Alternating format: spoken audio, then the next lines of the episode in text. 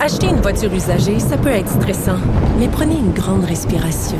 Et imaginez-vous avec un rapport d'historique de véhicule Carfax Canada qui peut vous signaler les accidents antérieurs, les rappels et plus encore. Carfax Canada. Achetez l'esprit tranquille. La Banque Q est reconnue pour faire valoir vos avoirs sans vous les prendre. Mais quand vous pensez à votre premier compte bancaire, tu sais, dans le temps à l'école, vous faisiez vos dépôts avec vos scènes dans la petite enveloppe.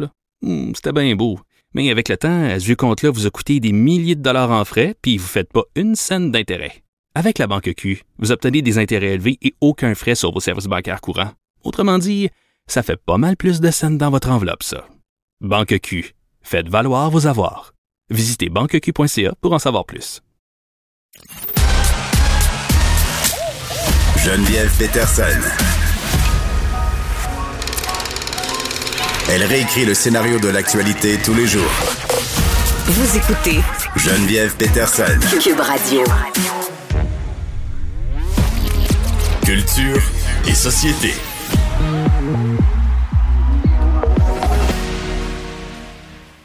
Anaïs Gertin-Lacroix est là. Salut Anaïs. Allô Geneviève? Bon, j'aime beaucoup euh, Dua Lipa. Toi? Ben, j'aime Dua Lipa. Tout le monde l'aime. Ben oui, j'aime oui, absolument. Je vais t'avouer, des fois, c'est tenu. Je vais, ça, je me dis, t'es-tu obligé de toujours être en culotte? Ça, c'est ma, ma, ma, ma, ma question souvent quand je la vois sur Oui. scène. Mais elle a des bonnes chansons, mais là, elle est accusée de plagiat.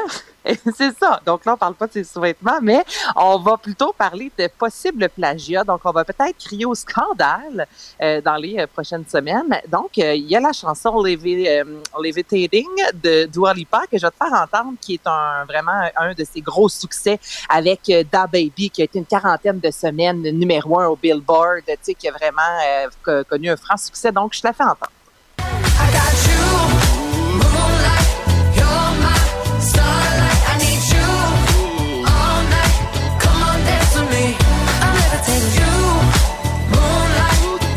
Tout le monde la connaît, là, à moins de Oui. vivre sous une roche depuis trois ans. On a tous euh, entendu ça un moment ou un autre de notre vie. Et elle est accusée de plagiat par euh, Article Sound System, qui est une formation, en fait, de reggae qui provient de la Floride. Et autant que des fois, je vais t'avouer que je me dis, oh, c'est tiré par les cheveux, ça se ressemble pas du tout. Là, je vais te faire entendre leur chanson qui se nomme euh, Live Your Life, parue en 2017. Et même si les paroles sont différentes, le rythme du refrain est très similaire à la chanson de Dua Lipa. Donc, écoute ça.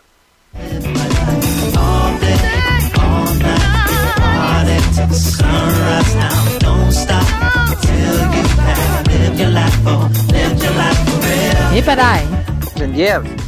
C'est la même chanson. Mais ok, attends là. Donc là, la chanson de Dua Lipa que tu m'as fait entendre, c'est pas comme un sample de cette chanson-là. Non, on n'est pas dans Ça- un on échantillonnage. on n'a pas fait demandé rien de tout Non. ça là. Absolument rien, c'est ça. Là, parce Mais que elle, elle sait-tu? Elle, elle le savait-tu? Parce que ça, c'est la question qu'il faut poser. Ces chanteuses-là, d'habitude, ils composent pas leur plage ni rien de tout ça. Non, mais la majorité, maintenant, depuis plusieurs années, il y a des gens qui leur emploient de s'assurer que cette mélodie-là n'a pas été faite justement pour éviter. Donc là, ils savaient peut-être. Ben, est-ce qu'elle le savait? En même temps, ça se ressemble tellement. D'un autre côté, tu dis, mais pourquoi la formation a attendu un, deux, trois ans avant de sortir ça? Il me semble, à la première écoute de la chanson de Dua Lipa, tu, sais, tu dis, mais c'est pareil, mais c'est réellement pareil, Geneviève, et c'est ça, ce n'est pas en soi un échantillonnage. Donc là, euh, TMZ plutôt a, vu vraiment cette déclaration-là. Donc, c'est une poursuite à l'égard de Dua Lipa. Et euh, ça va sûrement se, se régler en cours, mais tu sais, vite comme ça, à la première écoute, faut vraiment euh, être de mauvaise foi pour dire qu'il n'y a aucune similitude entre les deux chansons? Ben oui, écoute, on dirait la même chanson. Je sais, Euh, je sais. OK, Anaïs, je suis allée, euh, avant d'avoir la COVID, au cinéma avec mes enfants. On est allé voir le nouveau Spider-Man. Il durait 2h37. Écoute, ça finissait plus de finir. Il y a huit fins à ce film-là. J'étais comme, ah, c'est la fin. Oh non, il y a une autre fin. Oh non, on le voit dans un autre monde. Il y a une autre vie.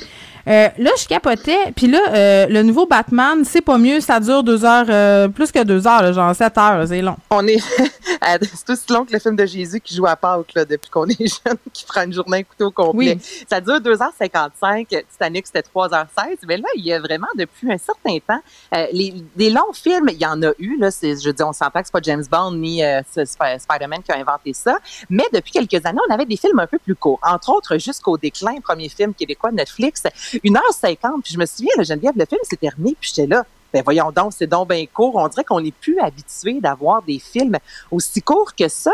Et là, justement, les gens se posent la question, est-ce que le nouveau Batman, 2h55, est-ce que c'est trop long? Pourquoi la majorité des nouveaux films, tu sais, Dune, 2h36, on dirait qu'on peut pas descendre sous la barre du 2h30.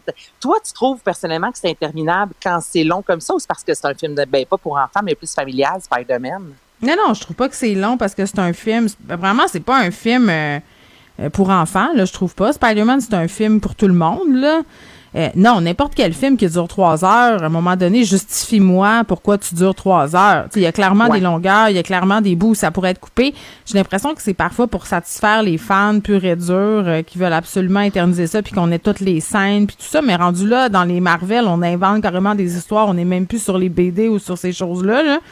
Euh, je ne sais pas. Est-ce qu'il y a une question de rentabilité pour les studios? Je, ben, je me pose la question. Imagine-toi, ouais, que ça coûte tellement cher. Exemple, James Bond, écoute, ils ont tourné ça, je pense, dans huit pays différents. Ça coûte tellement cher d'amener toute l'équipe, le tournage, le montage, euh, les, les, effets spéciaux. on s'entend qu'on est loin de Beetlejuice, justement, là, maintenant. Donc, on débourserait tellement d'argent euh, qu'on se dit, tant qu'à filmer les scènes, ben, on va les mettre les scènes à, l'écran. Puis justement, il y a bien des fans qui sont contents, qui sont lorsqu'on entend que 4-5 scènes ont été coupées finalement du montage parce qu'on voulait rentrer, on voulait formater ça dans 2h30.